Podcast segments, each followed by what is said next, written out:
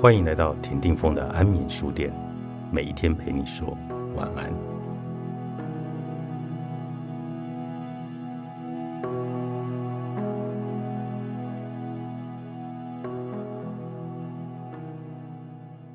那一天，我从梦中醒来，然后在暗自啜泣的黑夜里，想念你的身影。我想起记忆中的你，那一幕幕令人难忘的身影。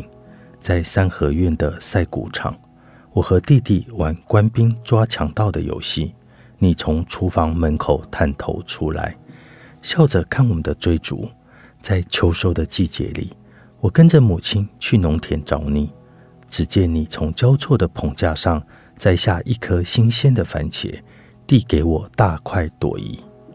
儿时的点点滴滴，静静地流过时间的长河。我像在河畔捡拾石头的孩子，寻找你的身影。有一年夏天，你如往常般的载着自己种植的果菜去女儿家。还在读中学的我，站在门口望着你要上铁马快意离去。一袭没扣上纽扣的白色青衫在风中翻转，仿佛是绝尘而去的乡间隐士。始终记得老家的储藏室里有一把生锈的武士刀。孩提时期总觉得深不可测。那年头流行以江户幕府时代为背景的日本录影带，在虚拟的武士决斗的情节中，我自然想象你应该有个传奇的人生。年岁渐长，从两个舅舅的转述中隐约的知悉。那曾轰动乡里的观音式切记，有你漂泊不羁的青春岁月，但你从未提起那段已是过眼云烟的放浪人生，只是认真的投入日出而作、日落而息的田园生活，亲至土地怡然自得，常年在农地耕种的生活经验，孕育出你豁达。名利且知天命的处事态度，你像个沉默但睿智的老农夫，在每一次的家族聚会中扮演长者的角色，给予围绕在你身边的儿孙们一份宁静深远的稳定力量。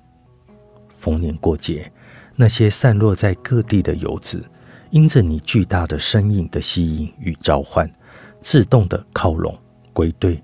然后围成一个美丽幸福的圆。我当然也记得你喜欢聆听政治分析的眼神。你虽身在乡野，却关心时局。台湾从日治一路走来的历史苦难，你了然于胸。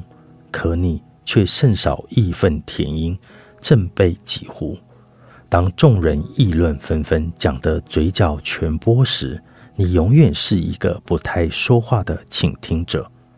我明了，在每一回的政治开讲中，你爱听却安静的专注模样，其实藏着你对这块土地的深厚情感。虽然你总是微笑以对，然而，在美好的生命终归有尽头。那年中秋过后，自北返家，听闻你的病情。令人难以置信。父亲谈到你的事，难掩心中悲怆，说：“我的爸爸过世时是四十三岁，如今算一算，我也和豆嫂做了四十三年的父子，就像是自己的爸爸。”我见到父亲红了眼眶，那因感念视如己出，因感伤至亲离别的泪水，深深的震撼了我。小舅说。你是这个家族的长者，我们因为你而聚集在一起。这些日子以来，我似乎也在寻觅你的隐藏背影。直到那一天，我从梦中醒来，然后在暗自啜泣的黑夜里想念你。两天后，我赶回老家探望你，晚间和小舅守夜陪伴在你身边。那是最后一次见到清醒中的你。半夜中，你醒来，起身想上厕所。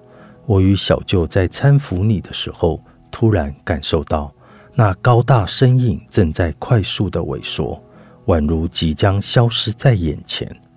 我用自己的肩膀让你依靠着，双手环抱中的你，已瘦弱的如一副骨架，那只剩下骨骼般的身躯，傍在胸怀，深深的镶在我的心中，久久难以自已，一种我永远也忘不了的感觉。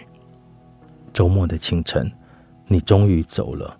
就在母亲告知后，我的两行眼泪又忍不住的落了下来。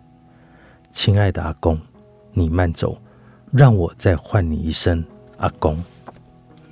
我的青春追想曲，结拜，作者张瑞昌，印科出版。